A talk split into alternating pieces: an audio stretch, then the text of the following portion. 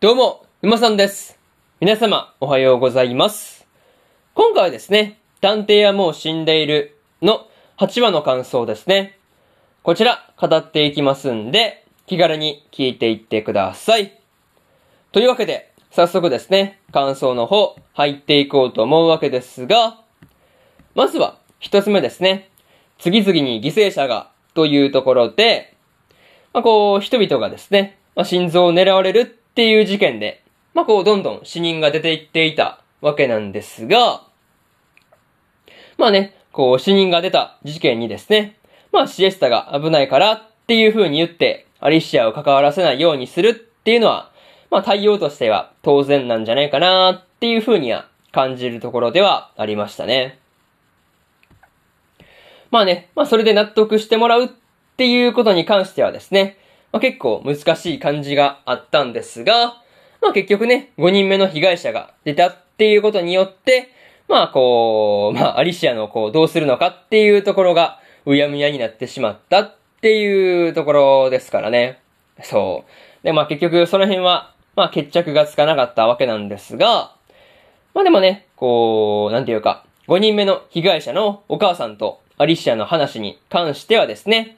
まあアリシアを連れて行ったっていうのは正解だったんじゃないかなっていうことはですね、まあ思ったりはしました。うん、多分正解だった感じですよね。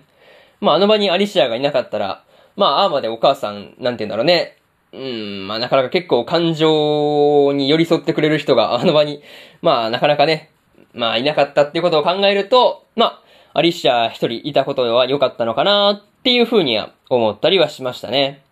まあ、特にね、こう、その直前にシエスタがですね、まあお母さんの心情を考慮せずにいろいろと質問をしていっていたことをね、考えれば、まあ、特にそうだよなっていう話でした。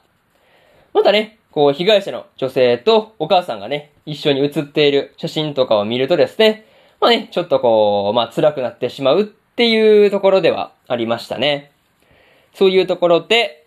まず一つ目の感想である、次々に犠牲者がというところ終わっておきます。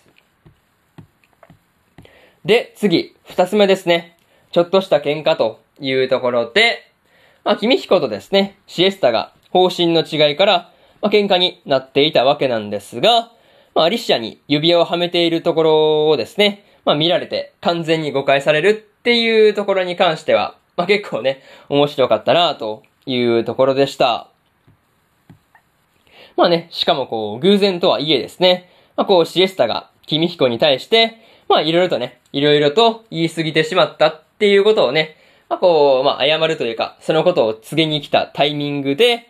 まあこう、君彦がですね、アリシアの左手薬指に指をはめていたっていうのはですね、まあこれ以上ないっていうくらいにタイミングが悪かったっていう一言に尽きる感じですよね。そ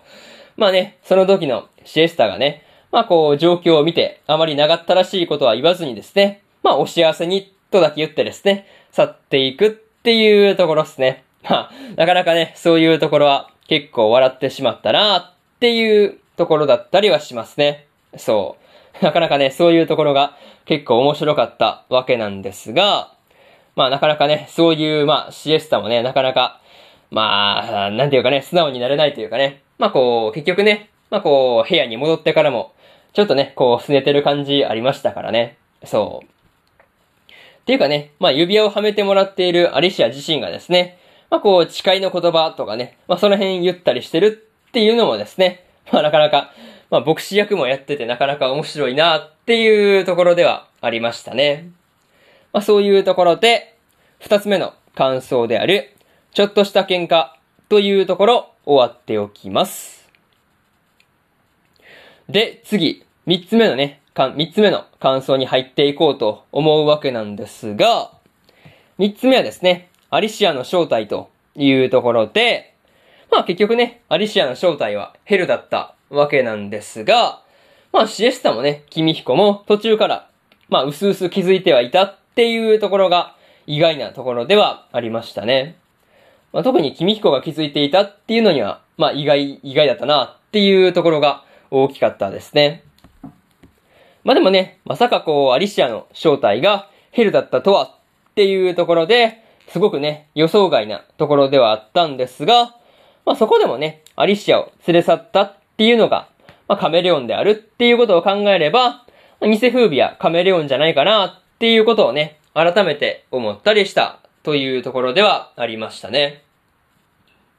多分、うん、まあ、フービーにね、まあ、変装したのは多分、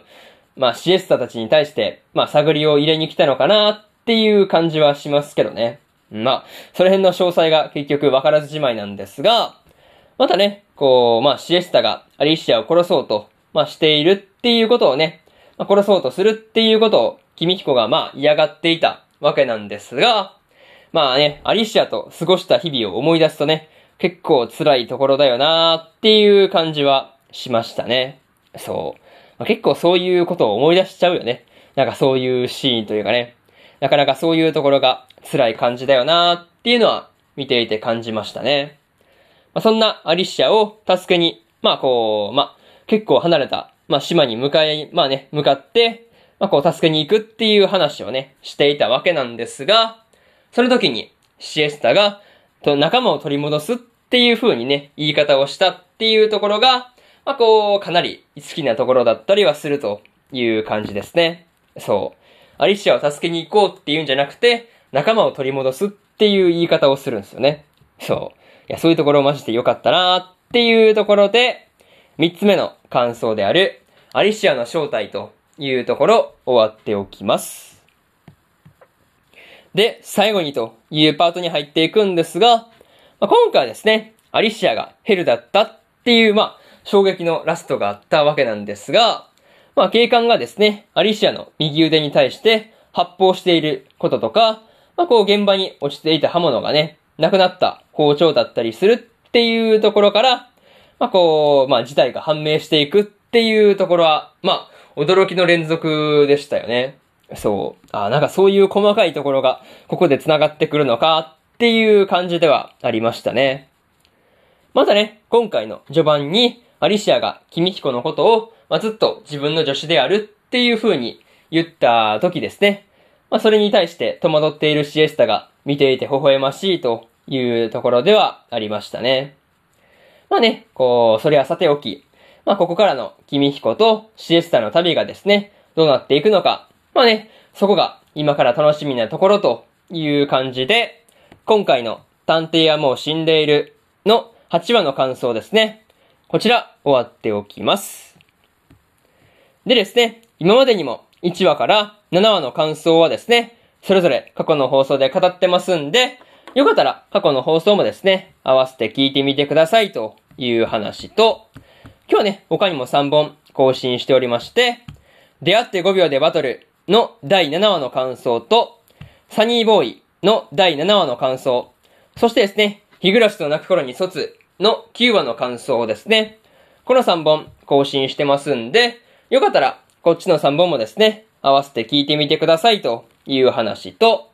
明日ですね、明日はそうですね、彼女も彼女の第8第9話の感想と、エデンズゼロの第20話の感想、そしてですね、大の大冒険の第46話の感想ですね。この3本更新するんで、明日もラジオの方ね、聞きに来てください。っていう話で、えー、本日3本目のラジオの方終わっておきます。でですね、えー、そうですね、えー、ここまでで終わっておきます。以上、沼さんでした。それでは次回の放送でお会いしましょう。それじゃあまたね。バイバイ。